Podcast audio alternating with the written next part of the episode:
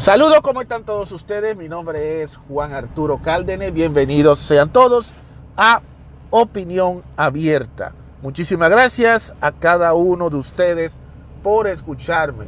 Espero que ustedes estén bien y podemos decir lo que cabe, pero de todas maneras espero que estén bien. Vamos a entrar de lleno al tema de hoy. Un tema que realmente me tomó de sorpresa, pero definitivamente no se puede obviar.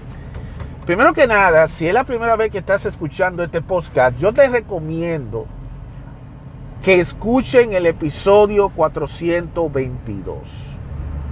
Yo quisiera que ustedes escuchen el episodio 422 en donde yo estaba hablando sobre el tema del tiroteo que ocurrió en Búfalo, en un supermercado en Búfalo, eh, y lo que yo dije en ese episodio. Hoy, en el momento de esta grabación, ocurrió otro tiroteo y esta vez fue en una escuela en Texas. No voy a dar detalles porque ya la noticia está, ya la noticia corrió, ya la noticia ha pasado y hubieron varios muertos, entre ellos niños y hasta un maestro y el atacante, porque en este caso el que atacó también falleció. Eso es muy bueno resaltarlo. Eso ha conmovido todo el país y ha puesto en alerta y ha puesto en pánico a todas las escuelas e instituciones educativas porque se sigue o siguen ocurriendo estos tipos de matanzas. Recuerden que no es la primera vez que ocurren esas matanzas Hace varios años ocurrió otra matanza en una escuela de secundaria, pero esta vez fue una escuela elementaria, donde hubieron niños pequeños que lamentablemente perdieron su vida por culpa de una persona que irrumpió y empezó a disparar de manera alborotada y tuvo, parece que tuvo un enfrentamiento con, las autoridades y al final eh, lo mataron. No debieron haberlo matado. Si fue así, no sé, no, no le puedo. ¿Le quiere que sea honesto? Yo estoy hablando aquí por arriba. Yo no quiero ni siquiera dar detalle porque no quiero equivocarme ni no quiero estar dando algo que no, no es cierto. Hay que dejar que la policía y que las autoridades de esa, de esa zona eh, hagan la investigación del lugar y después se saquen las conclusiones. Pero el tema que yo quiero hablar es, vuelvo y le repito, escuchen el episodio 422 donde yo doy un parecer de lo que está ocurriendo con el tiroteo, porque tiene cierta relación con lo que voy a hablar hoy. Porque en esta ocasión yo voy a ser un poquito más explícito. Atención Spotify, yo no voy a estar incitando violencia, para que después no me vengan a ustedes a ponerme a mí una etiqueta como me lo pusieron cuando yo estaba hablando de la pandemia aquella. Y ya yo sé que ustedes lo están haciendo. Entonces, ¿qué pasa? Yo realmente quisiera tratar de, asimilar de que a pesar que ha ocurrido un tiroteo, seguimos en lo mismo.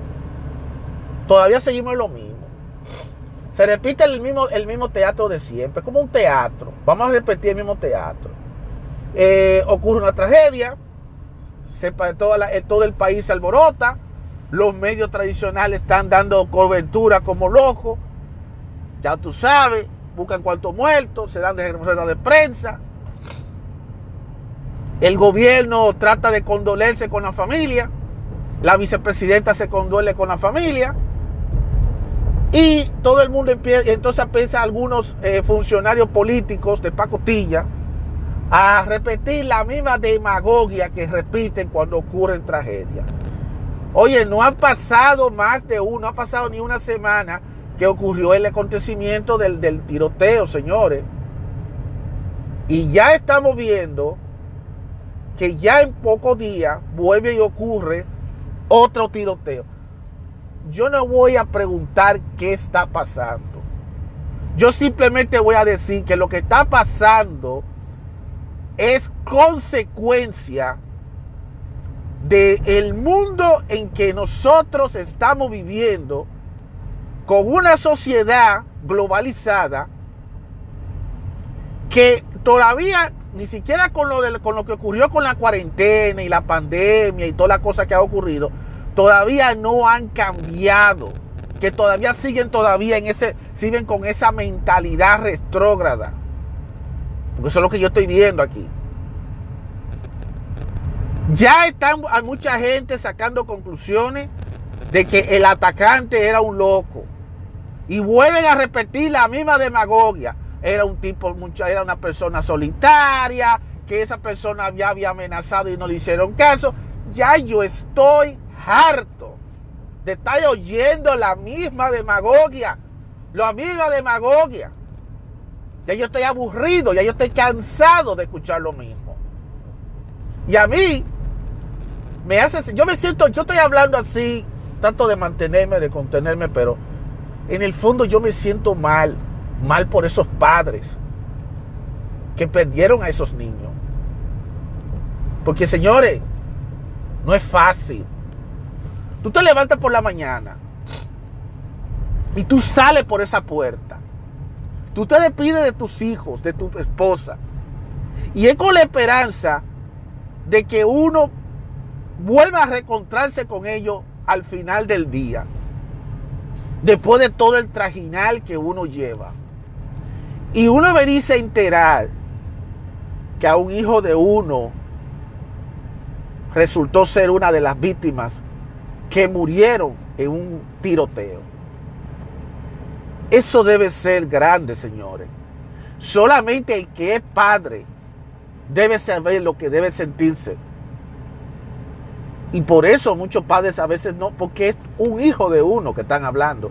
Y, es una, y, todavía es más fuerte cuando estamos hablando de niños pequeños, niños que apenas están empezando a crecer, niños que apenas están empezando a ver la vida, ver la vida apagada por una persona que a lo mejor creyó que quiso convertirse en una celebridad porque ahora todo el mundo quiere ser celebridad. Todo el mundo quiere ser celebridad a cuesta de otro, total. Lo mataron. Que no debieron haberlo matado, debieron haberlo dejado vivo o moribundo para que él sufra. Porque gente así tiene que ponerse a sufrir de vida. Porque cuando, lo matan, lo que tú le estás es dando la libertad. Lo quitaste del medio, pero ya no va a hablar, ya va a estar enterrado. ¿Qué van a hacer? ¿Qué van a hacer? No, no van a poder hacer nada, no le van a acusar. No le va a pasar lo mismo que le pasó al otro, al, sospechoso de, al que actuó en lo de Búfalo, que se entregó y ahora va, va, a va a estar bajo juicio y todo eso. Por lo menos se le va a hacer juicio. Pero este no, este, a esta persona, que yo no sé ni siquiera la identidad y ni me interesa saberlo, porque total, ya está muerto. ¿Qué van a hacer con un muerto? Lo van a revivir para hacerle juicio a esa persona. Ay, de por Dios. Dejémonos de vaina, señores. Yo, yo realmente, y, lo que a mí me da rabia, y perdónenme, excúsenme, señores, de lo, yo, lo, yo estoy así. A mí me da rabia, es que todavía a estas alturas del juego, en este maravilloso país que se llama Estados Unidos de Norteamérica, todavía en este país siguen gente soñando Todavía siguen ellos soñando. Como que no fue verdad lo que pasó. Fue definitivamente eh, una fantasía, fue una película que vimos. Eso es hasta que un día ocurre un tiroteo y le toque a alguien cercano a ti. Y ahí entonces ahí es que te vas a dar cuenta que sí, que, es que no es un sueño, que es una cruda realidad. Aquí la gente vive con un sueño y todavía no se despiertan y tienen que despertarse. Este país tiene un problema y es que este país no toma acciones sino hasta después que ocurren las tragedias. Después que pasan las cosas es que ellos toman medidas. Con las medidas se pudieron haber evitado. Desde hace años se ha venido diciendo que las escuelas tienen que tener mejor control. Que se debe regular quién entra, quién sale. Que se debe hacer un chequeo y las escuelas, muchas escuelas han adoptado eso, pero el problema está que siempre aparece un grupito que siempre que ponen a estar, haciendo objeciones de que para qué van a estar invirtiendo dinero de la ciudad, invirtiendo dinero del Estado, para hacer eso si al final de cuentas con un detector de metal se resuelve el problema. Y ese es uno de los graves ejemplos de por qué muchas de las cosas que se han implementado para evitar reducir esos tiroteos no ha funcionado. Lo a dicho un millón de veces. Miren, ¿de qué le sirven poner reglas? Poner reglas, no tiene sentido poner reglas, porque ahora están apareciendo un montón de funcionarios babosos que después que se han pasado la vida entera dando asco, ahora vienen diciendo, no, que qué tenemos que hacer, hubo uno, que qué estamos esperando. No, la pregunta, que, la pregunta no es que qué estamos esperando, senador o representante de la representante que usted estaba hablando. La pregunta es, ¿qué ustedes, autoridades, están esperando? ¿Ustedes creen que poner reglas? Porque aquí, aquí no es asunto de poner reglas, las reglas no van a resolver nada. Y esto se ha determinado que cada vez que tú quieras poner regular algo, el que regula también tiene el desorden y hace la. Hace la trampa. Siempre ha sido así. Y ahora, ¿qué es lo que van a hacer? Van a haber muchos que van a empezar a estar atacando de que hay que prohibir la venta de armas, de armas de fuego y entonces eso va a atacar los intereses de una asociación de, de rifle y de armas. Y están ellos ya vuelto el diablo, ya tú sabes, votando chispa y una guerra por una guerra politiquería. Que yo te voy a decir la verdad, ese es un grupo muy poderoso, ese grupo de, esa, esa asociación de, de, personas, de dueños de armas. No sé cuál es el nombre, me importa saberlo. Ellos tienen un argumento y el argumento que ellos dicen que ellos no son responsables de, que un niño o un adolescente cojan armas de fuego, que quienes tienen que poner, quien tienen que ponerle cuidado a eso son los padres y es la gente. Y que ellos, y, el argumento que tiene la Asociación Nacional de Rifles, de armas de fuego, de portadores de armas, yo no sé que, yo sé, es un argumento válido que tú le puedes vender un arma de fuego y la persona te va a ofrecer todas tus documentaciones. Y tú y la persona pasar el examen y todo eso. Pero de ahí para adelante, ya cuando una persona compra un arma de fuego, ya después que esa persona tiene su arma de fuego y tiene su licencia, y ya pagó por su licencia y pasó todo, ya es responsabilidad de la persona ya de cómo la persona va a manejar. Ellos no pueden controlar cómo una persona va a manejar un arma de fuego. Ellos no pueden controlar eso. Además también hay otra, hay otra, o sea, yo no, yo en alguna cosa estoy de acuerdo con ellos. Yo no estoy de acuerdo 100% con ellos para que después me decir que yo soy pro, pro arma. Yo estoy de acuerdo que ellos no tienen el control de eso. Ahora, lo que yo no estoy de acuerdo es que esas armas de fuego se vendan a dieta y siniestra en tiendas comunes y corrientes, en donde cualquier persona puede entrar y nada más saca un permiso y automáticamente le vendan el arma de fuego. Ahí es donde yo estoy. No estoy de acuerdo que si a una persona le van a vender un arma de fuego, no importa el que el arma de fuego que sea, no se le haga un examen psicológico o no se le haga una investigación, chequear su background. Debiera hacerse eso. Y en muchos de esos lugares no lo hacen. Ahí yo no estoy de acuerdo. Porque entonces cualquiera, cualquiera que tenga problemas mentales puede comprarse un arma de fuego. ¿Y qué va a hacer? Ah, no, ya yo tengo la licencia. Yo tengo legal para hacer eso. Hay otra cosa que no se puede controlar. ¿Qué tal si el arma de fuego, qué tal si el arma de fuego no fue comprada en persona, sino fue comprada a través de la internet? Porque ustedes saben que ya hoy en día ya eso de ir a comprar en tienda, eso es algo del pasado. Recuerden que los millennials y las centenias ya no van a los sitios a comprar. Todo es a través de Amazon, de eBay, de Alibaba o cualquier página de internet y ordenan su cosa y ya. Y lo reciben su paquete. Y muchas veces se ordenan armas de fuego. Y aunque muchas de estas empresas de que yo mencioné, ellos ponen ciertas restricciones a la hora de vender las armas de fuego, no hay quien quite que aparezca una que otra página clandestina por ahí que estas personas tengan acceso.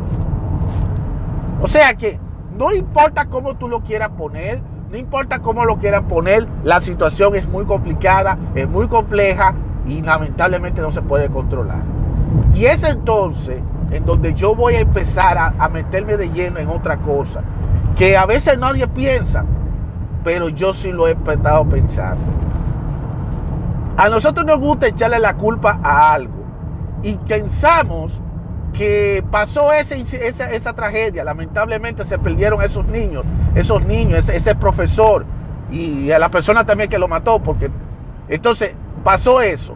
Sin embargo, cuando se quiere tratar de buscar una salida, lo que quieren es tratar de tapar con un dedo un problema y no resuelven el problema. Hay que regular, hay que regular, que hay que regular esto, porque hay que regular, hay que prohibir el uso del arma de fuego, hay que entregar las armas de fuego. Señores, las leyes no resuelven los problemas. Y eso está demostrado, eso está comprobado. En los lugares donde hay más reglas y más leyes, son los lugares donde más el desorden impera. ¿Por qué? Porque el que hace la ley también hace, hace también la trampa. Y mucha gente va a hacer trampa. Y si se ponen a estar haciendo leyes estrictas, van a ver más contra, van a ver más personas quienes van a irse por el mercado negro a comprar sus armas de fuego. Porque nadie, absolutamente nadie, nadie quiere verse en una situación de que alguien coja un rifle o una pistola y que mate a otro. Y eso es algo que tú no lo controlas. Ahora, también hay gente que tiene armas de fuego para fines de defensa propia.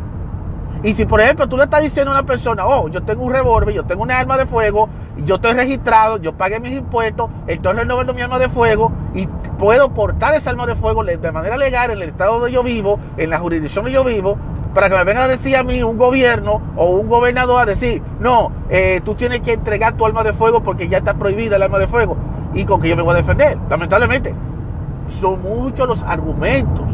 Hay gente que van a estar a favor, porque la mayoría que están a favor están pensando en que no se puede tener arma de fuego.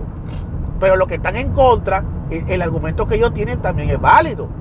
Porque hay muchos que lo tienen por cuestión de defensa personal. El problema está que quien tiene el arma de fuego casi siempre no lo usa para defensa personal. Más bien lo utiliza como ofensiva. Y ahí es donde viene el problema. Porque hay muchas personas que dirán, yo compré un revólver. Pero ¿cuál es el fin de ese revólver? Oh, es para protegerme. No. Muchas veces hay personas que compran armas de fuego y lo hacen precisamente para ofensiva. Para meterle miedo a los demás. Y como una forma de ellos de ello enfrentar al otro. Ese es un punto que no lo he escuchado en ningún nombre de los medios.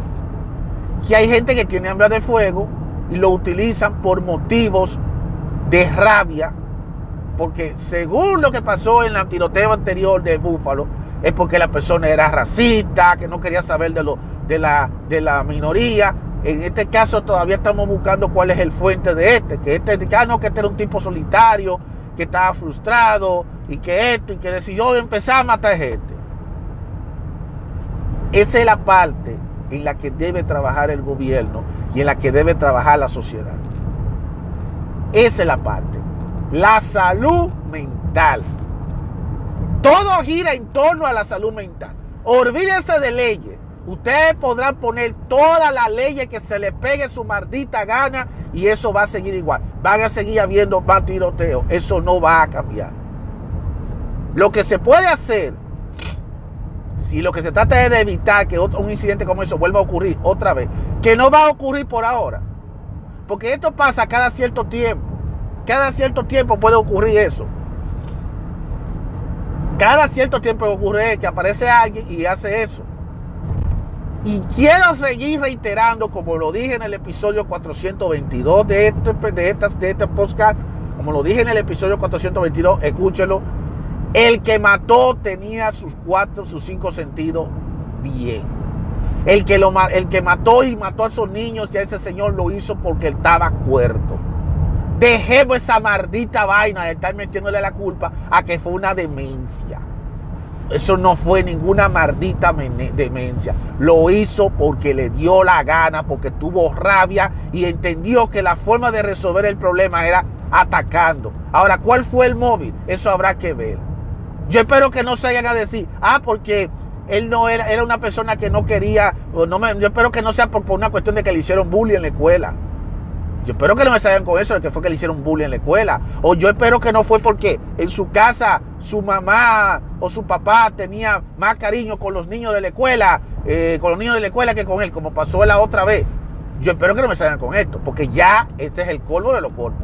Independientemente cuáles fueron los motivos, el daño ya está hecho, se perdieron la vida de esos niños que no van a tener futuro, destruyeron la vida, destruyeron, la, la mataron en vida a muchas familias y le ha creado un pánico porque ahora muchos padres no se atreven a llevar a sus hijos a la escuela porque ellos pensaban que la escuela era un lugar seguro y las escuelas ya no han sido lugares seguros, han pasado a ser lugares inseguros. Esas son de las cosas que las autoridades deben hablar. ¿Qué hacer en las escuelas? Yo pienso, mi opinión, mi humilde opinión, porque he visto varios tiroteros, yo creo que hay que trabajar primero en, cómo vigilar toda esa área de la escuela. No es solamente poner detectores de metales, porque un detector de metal no va a cambiar las cosas. Poner cámaras. Hay que poner cámaras en toda la escuela y todo el entorno. La otra cosa también que tienen que hacer es, durante la hora de la escuela, la policía tiene que estar vigilando esa área todo el tiempo, estar monitoreando el área. Quizá eso para la policía es algo es demasiado para la policía porque la policía dice que eso es un trabajo muy aburrido, porque quizá para ellos les sale más fácil ponerle ticket y ponerle multa a un chofer cuando está tiene eh, comete imprudencia en el tráfico que le está vigilando una escuela. Pero lamentablemente la policía está para eso, para servir. Y esa es, una, es parte del servicio, proteger. Hay que vigilar el entorno, el área, los áreas aledañas, porque ellos quizás podrán proteger adentro de la escuela, pero no va a poder proteger lo que cuando salga, porque puede que la persona que quiera atacar quizás lo quiera hacer en el momento del recreo. Una de las cosas que yo he visto en muchas escuelas de aquí, y en las escuelas de mis países no se ve esa vaina. Por lo menos en la escuela de mi país, República de la República Dominicana, no se ve eso. Y es esa escuela abierta. O sea, eso de campo abierto. Esa vaina de campo abierto debieran ellos cercar. Debieran cercar todas esas escuelas. Ay, no, que eso es ridículo, que eso siempre ha sido así. No, hay que cercar esas escuelas, hay que cerrar. Hay que sellar todas esas escuelas. Hay que ponerle cerca a la escuela entera. Para que el que quiera entrar no, no entre cualquiera. Y también tienen que regular quienes entran a esas escuelas. Porque a veces dejan entrar a muchísima gente. Y no es poner nada más un seguridad en la entrada. Hay que poner seguridad en, diversos lugares, en diversos puntos. Y poner personas encubiertas en ese lugar. Yo creo que estoy dando demasiada idea, que a lo mejor mucha gente lo están implementando, pero a lo mejor muchos van a decir que no hay dinero para eso, pero hay que dar las ideas. Sobre todo, debe haber una, dentro de la Junta de Educación deberá crearse dos grupos. Dos grupos. Un grupo en donde pueden participar los padres de los niños que son los vigilantes, que son personas que se van a poner a vigilar durante horas. Y mira, ahora que ahora mismo que hay mucha gente que está desempleada, no quedaría, no quedaría, quedaría muy, no quedaría nada mal, definitivamente, buscarse eh, varias personas que se pongan a vigilar ahí en la escuela durante la hora del receso y, a cualquier hora y cualquier movimiento raro de una vez reportarlo. No estaría nada mal eso. Estoy dando ideas. Ve que le estoy dando algunas ideas. Puede que funcione, puede que no funcione. Sin embargo, el mayor foco del problema no está de que un muchacho joven ordene por internet, ponga amenazas, utilice las redes sociales para poner las amenazas y que la manden, manden texto y todo eso, y que el tipo sea un tipo solitario, como siempre dice. Porque ahora resulta que todos los que matan son solitarios y que tienen problemas con la familia, que tiene esto. Vamos a hablar del tema aquí. Ustedes saben cuál es el mayor problema que hoy en día hay que no existe esa conexión entre los hijos y los padres. En que los muchachos se quedan el día entero por su cuenta, solo.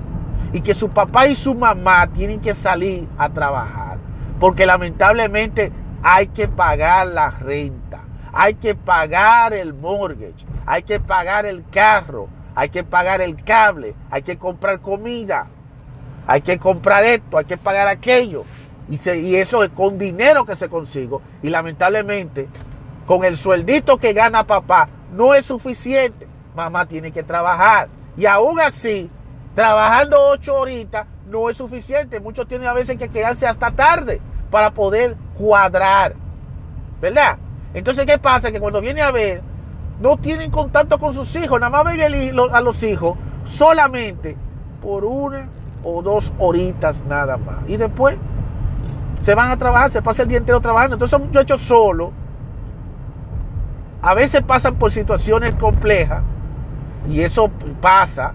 Por ejemplo, el que tiene bullying de los amigos, que los amigos se burlan de, de, esos, de, esos, de ese niño, de esa niña, le hacen bullying, eh, se burlan de él. Esa persona está llorando, está sola no tiene a papá y a mamá que lo pueda consolar, porque papá y mamá cuando lo ve lo primero que hacen es que lo regañen, le dicen no me moleste, que tú no estás viendo que yo estoy cansado, yo vine de trabajar para que esté estar lidiando contigo, porque lamentablemente yo soy padre, yo soy padre y, hay que reconocer las cosas, señores, la cosa hay que decirla clara. Hay muchos padres que somos así y me incluyo. Lamentablemente el trabajo no está matando, no está absorbiendo. Yo hasta voy a hacer un episodio para hablar precisamente cómo el sistema laboral de este país está matándonos a nosotros. Nos está matando y nos están destruyendo. Y mira, esto es parte de la consecuencia, señores. Cuando no hay contacto entre padre e hijo, mucho, estas son cosas que suelen pasar. El padre no puede estar encima del hijo todo el tiempo. Y, al no tener tanto contacto con el hijo, es muy obvio que los hijos se sientan un poquito intimidados. De ahí es que viene, de ahí es que viene, damas y caballeros, lo que yo le he dicho a ustedes, de que estos muchachos se estén criando. Y los únicos que ellos tienen de crianza, ¿quién tiene de crianza? Videojuegos, la televisión, ya no tanto la televisión, un teléfono. Un teléfono, mami, que se la pasa viendo ahí con TikTok, con YouTube, con todo eso. Haciendo ocio. Aparte de eso, se encuentra con unos amigos que a lo mejor no le dan muy buena influencia, lo que le da es mala influencia. Eso es primero otra cosa que se busca, porque también se busca amigos, pero lamentablemente tú no le puedes elegir los amigos a él. Lamentablemente, tú no le eliges los amigos. Eso es así. Y además, la otra cosa también que, la otra cosa también que pasa es que cuando finalmente el papá y la mamá llegan a la casa, se dedica más bien a, hacer otra cosa menos atender a los muchachos. No le pregunta cómo te fue en el día de hoy, cómo tú estás, cómo esto. Quizá el muchacho quiere decirle algo, el niño quiere decirle algo, la niña le quiere decir algo y el papá, lo, el papá y la mamá lo que le responde, a mí no me moleste, ah, tú tienes que actuar, ¿qué te pasa? ¿Qué esto? Que lamentablemente habemos padres, yo me incluyo, habemos padres que somos así. Porque estamos muy... Pues nos pasamos el día entero en un maldito estrés con un trabajo arriba de nosotros y le damos más importancia al eh, estrés del trabajo, lo traemos a la casa, porque hay que ser honestos, señores. Vamos a dejarnos de vaina. Aquí muchos venimos, pasamos el día entero, desde por la mañanita hasta la noche, y no vemos, no vemos a nuestros hijos, y no le damos calor a nuestros hijos. Y cuando tenemos un ratico para compartirlo con ellos, lo que nos la pasamos es regañándonos y llamándole la atención por todo a esos muchachos. Obligatoriamente, yo sé si que, ¿cómo se van a sentir ellos? Mal, porque ellos dirán, yo me siento mal, pero si se lo digo a mi mamá y a mi papá, no me van a hacer caso. Entonces, ¿qué yo hago? no, no le digo nada, mejor me lo guardo para mí. Pero eso es donde viene el peligro, porque entonces eso, ese odio, ese resentimiento, esa cosa, es lo que lleva a que ese muchacho empiece a guardar esa rabia. Y esa rabia guardada se va guardando, se va acumulando, se va acumulando. Y él ve que los compañeritos de la clase le están haciendo bullying. Esa persona ve que su papá y su mamá lo están ignorando. Él está viendo que nadie le hace caso a él. Y entonces él se deja inspirar por otros que han estado en la misma situación de esa persona y ven cómo han terminado su vida y entonces él dice, ah, si ellos lo hicieron, yo también lo voy a hacer, porque como a mí nadie me hace caso, se van a acordar de mí. Por ahí es que viene el asunto. Puede que no sea por ahí, pero de ahí es que viene todo el asunto. Y ahí es donde las autoridades, ahí es donde los políticos, los padres y también la sociedad deben tomar en cuenta esto. Es de ahí, señores. No es de otra cosa. No es otra cosa, señores. Todo tiene que ver con esta desintegración de la familia. por culpa de una sociedad globalizada en la que lamentablemente nos tienen encerrado en unas cárceles sin, sin, sin barra, metido en un maldito trabajo todo el día y toda la semana. No tenemos tiempo para sacarle a nuestros hijos porque estamos metidos con esta presión de que tenemos que trabajar, porque hay que pagar las cuentas, porque hay que pagar todo, pero jamás la sacamos tiempo a nuestros hijos. Porque muchos padres a veces el muchacho le dice, mira papá, hay una reunión. A veces los maestros quieren hablar con, a veces los maestros están observando cierta actitud, pero el papá no le hace caso, la mamá no le hace caso. Hay algunos que lo hacen, otros que sí, otros que no.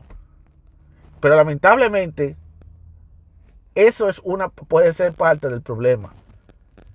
Y entonces estamos viviendo en una generación que yo lamentablemente, que no se me ofendan, eh, la generación milenia, la generación centenia, eh, lamentablemente son una la generación Z, la generación milenial, la Z y los centeniales, lamentablemente son unas generaciones que viven en una burbujita, en una burbuja emocional y una burbuja en donde ellos están rodeados por un mundo virtual, por un mundo de fantasías, en donde ellos quieren que la cosa sea bonita, que sean perfectas, pero cuando ellos abren los ojos y se dan cuenta que las cosas no son como es, ellos de una vez se sienten frustrados, se les mete una rabia y después quieren venir a pagarlo con otros. Porque estos, estos ataques tienen un, tienen un objetivo. Llamar la atención, convertirse en celebridades de mala manera y a la misma vez hacerle ver al mundo quiénes son ellos. A ellos no les importa si termina muerto o lo metan preso, pero ellos son celebridades. Y lo que más duele de todo eso, que esos son los que tienen seguidores, gente que los siguen a ellos y que quieren replicar. Y mire, desde que ocurrió el tiroteo de Búfalo, han ocurrido varios tiroteos, hasta llegar al que más sonó, que fue precisamente este, el de Texas. ¿Y qué hacen las autoridades? Nada. Porque se la pasa, ah, ellos quieren ahora reformar las leyes, que quieren poner leyes, que quieren acabar con las leyes, que hay que poner leyes fuertes, ponerle leyes agresivas. Eso es lo que ellos quieren. Vamos a hacer ponerle ley agresiva, eh, hay que prohibir el arma de fuego. Y entonces viene la medio a atacar a la asociación de, de armas de fuego, a la gente de los rifles y a toda esa cosa. Y entonces todo se vuelve un ambiente político todo es una maldita politiquería que me tiene cansado con esta politiquería, política barata. Porque nada de lo que ellos hagan van a, van a resucitar a, esos, a esas personas que fallecieron. Nada de lo que se haga va a resucitar. Lo que va a pasar es lo que siempre pasa. Ahora van a estar todo el mundo discutiendo que hay que hacer leyes, que hay que regular esto, que las escuelas tienen que cuidarse más, que tienen que saberse más. Después que baje la marea, al menos que no venga otro y otra persona y cometa otra otro tiroteo, Dios no lo Dios no quiera, baja la marea y todo vuelve a su causa normal. Y se quedó ahí todo ahí, como ha pasado con los otros tiroteos. Ahí los únicos que sufren son los familiares, los padres, los únicos que son los padres que de esos niños que no merecían morir y de la forma como ellos murieron. No merecían. La verdad que a mí me, me rompe el alma porque cuando yo veo un niño veo los ojos de mis hijos. Yo soy padre y a mí me duele. Me duele todo eso. Pero a la misma vez me, me, me, siento mal porque aquí todo lo quieren, todo lo quiere politizar, lo quieren satirizar y, el morbo está acabando con esto. Y vuelvo y les repito, el problema aquí no es tanto que se quiera regular las armas, el problema es que hay que trabajar. ¿Qué está pasando con nuestros muchachos? ¿Qué están pasando con nuestros hijos? A veces los padres no le prestamos atención a nuestros hijos porque estamos muy metidos en el trabajo, en nuestros problemas personales, en nuestro problema con, con nuestra pareja, nos olvidamos de esa vaina y no le prestamos atención y lo que le hacemos es regañarle. A veces esos muchachitos, esos niños necesitan que alguien lo escuche. A veces hay que escuchar a eso. A veces, a veces con toda esta cosa que pasa, yo no sé para qué se celebra el Día de las Madres ni el Día de los Padres. Porque queremos ser madre, ah, sí, fantástico, mamá. Queremos ser padre, fantástico. Pero entonces, situaciones como esta pasan deja muy mal parado a muchos padres. Porque, ¿cuál es la cabeza de esos padres, de esa persona que causó dolor en varias familias? Ojalá que alguien me lo diga. Ojalá. Eh, yo no tengo ni siquiera palabras para decir esto, pero la verdad que esto es, difícil, señores, es muy difícil. Eh, yo no puedo estar escuchando la misma demagogia. Algo, que se va a hacer algo. ¿Qué, van a hacer? Hablar pendejada como ellos siempre hacen. Los políticos no van a hablar, hablar pendejada porque lo que quieren mucho es aprovecharse. Y como hay elecciones congresuales ahora en este, en este año, ahora quieren mucho privarse de superhéroes. Ahora los demócratas quieren privar ahora de que sí, que ellos pueden, que ellos quieren para, para ganarse el puesto, para, para sentarse ellos y olvidarse, y olvidarse de esos niños, y olvidarse de esos muertos. Porque lamentablemente eso va a quedarse así, eso no va a cambiar. Porque hay muchos intereses, hay muchísimos intereses de por medio ahí que va a ser muy difícil que ellos traten de regular eso. Va a ser muy difícil. Además, hay una enmienda en la constitución, aunque aquí para el gobierno no le importan las enmiendas, porque aquí las enmiendas solamente las, las más las quieren usar cuando le conviene, pero cuando no le conviene, la irrespetan. Y una de ellas es la, es la, es la libertad de expresión. Esa no la están respetando las autoridades. La, mejor quieren que la gente se calle la boca y quieren ellos que se callen, que no quieren aceptar críticas. Entonces ellos no respetan eso. Sin embargo, hay otra enmienda en la que uno puede tener derecho a portar armas de fuego para defenderse. Es una enmienda fuerte. Y tiene un grupo, mi hermano, que es un grupo demasiado fuerte. Que no crean ustedes que va a ser que así por así. No crean ustedes que, ah, vamos a regular porque mataron. Porque es lo que yo digo, y, lo, y, lo, más seguro que lo que, lo que está en esa organización le va a decir, ustedes nada más no atacan, ustedes solamente no atacan cuando ocurre una tragedia en la que ustedes no tuvieron el control. Así de sencillo. Así de sencillo, señores. Al final de cuentas, se perdió la vida. Y me hubiera gustado que el atacante hubiera quedado vivo. Me hubiera gustado que esa persona que atacó, pero desafortunadamente lo, no sé si fue que lo mataron o murió, pero debieron haberlo dejado vivo. Porque esa persona tiene que escuchar, tiene que escuchar juicio, tiene que hacerle su juicio. Y debió haber escuchado eh, el, el castigo que le va a tocar de vida. Porque no es, cuando está vivo que la persona hay que, hay que castigarla, no cuando está muerta. Cuando está muerta ya, ya ese tipo se libró de eso. Se convirtió en una celebridad, ah, le costó la vida, pero no lo van a enjuiciar, no lo van a meter preso, no le van a hacer nada. Y como está muerto, ¿quién, quién va a hablar por él? Nadie. Los, padres de él. Lo más que pueden hacer los padres de decir, decir que lo lamenta mucho, que lamenta a los familiares, pero lamentablemente no puede que yo sea absolutamente nada. Supuestamente el atacante vivía con una abuela y que, había matado a la abuela. Ustedes saben que así dicen las noticias, pero como quiera, como quiera. Esa persona quien hizo eso tenía los cinco sentidos puestos. Porque ahora cada vez que ocurre un tiroteo es que fue un loco y un solitario. Y eso no es verdad. Hay mucha gente que son locas y solitarias que no son los que provocan eso. Es un muchacho que a lo mejor tenía una rabia, una frustración o algo y lo quiso hacer ver haciendo lo que él hizo, contándole la vida a unos inocentes personas que no le hicieron, no le hacían nada a él. Por lo menos supuesta y alegadamente. Y aún así, como quiera. Vamos a ver en qué todo eso para, señores. Yo siempre he dicho que la salud mental hay que trabajarla porque aquí el mayor problema que tenemos nosotros en esta sociedad en estos tiempos es salud mental. Y esto no es un asunto de que por lo de la pandemia, por lo de la guerra, por la situación económica, no es.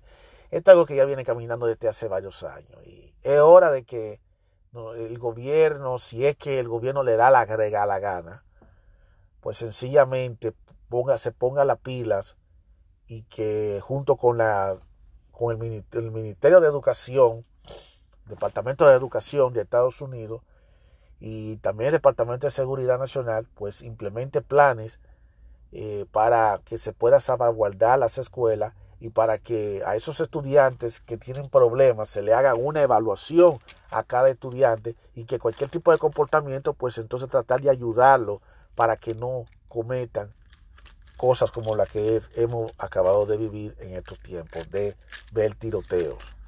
Muchas veces son muchachos jóvenes, como niños o hombres que tienen un problema mental o tienen a lo mejor un bloqueo mental o lo están haciendo simplemente por, porque se quieren hacerse sentir, porque quieren ellos desahogarse, quieren decir que se siente mal y nadie lo escucha. Y a veces hay que escucharlo, señores. Créalo o no. Porque no podemos darnos el lujo, señores, de estar perdiendo vida de manera de esa forma. Porque el, uno no quisiera ver a un hijo de uno entre los muertos. Uno no quisiera verlo. O uno sea uno de, los, de la víctima o la persona que está al lado tuyo o alguien cercano no quiere ver morir de esa manera. Sabemos que la ley es la, ley de vida, pero, pero no de esa manera, señores. Eso es Dios que decide, no un ser humano. Yo condeno ese, esa, esta acción, la condeno. No debió haber ocurrido. Pero yo condeno mucho más la manera en cómo las autoridades han querido manejar esto. Lo han estado manejando Así que ya lo saben. Ellos, eh, no nos, no nos hinquemos, no nos rindamos, no nos sentamos mal. Vamos a dedicarle nuestro minuto de silencio a todos esos niños que fallecieron y a esas familias. Y a la misma vez tenemos que tener, tener más valor y fuerza. Ojalá que algún día estas cosas se puedan bajar. Pero vuelvo y te repito, mientras no excita la voluntad del gobierno y la voluntad de, de las autoridades de buscar la forma de que hay que trabajar en la salud mental de, la gente, de que hay que buscar la forma de, de, que la familia se prevalezca, porque también es eso. Llámeme lo que sea, antiprogre, dígame lo que se le pegue su maldita gana. Pero el problema que aquí ocurre es que también hay familia, señores. La familia se está desintegrando. Y muchos muchachos se están criando sin padre sin padre, sin madre, se están criando por su cuenta. Una abuela la que lo cría. La abuela no tiene la misma fuerza y consistencia que una abuela, que una mamá. El muchacho se cría por su cuenta. Y aún así hay muchachos que también que tienen papá y mamá que también así también son, caen delincuentes, pero de toda manera, de toda manera, la responsabilidad de cada uno de nosotros como padres. Es de cada uno de nosotros porque después de todo es nuestro hijo. Son nuestros hijos y ellos salieron de nosotros no de nadie más. Y si tú no quieres ser padre, o no quieres ser padre o quieres ser madre, pues entonces, entonces ya eso es otra cosa.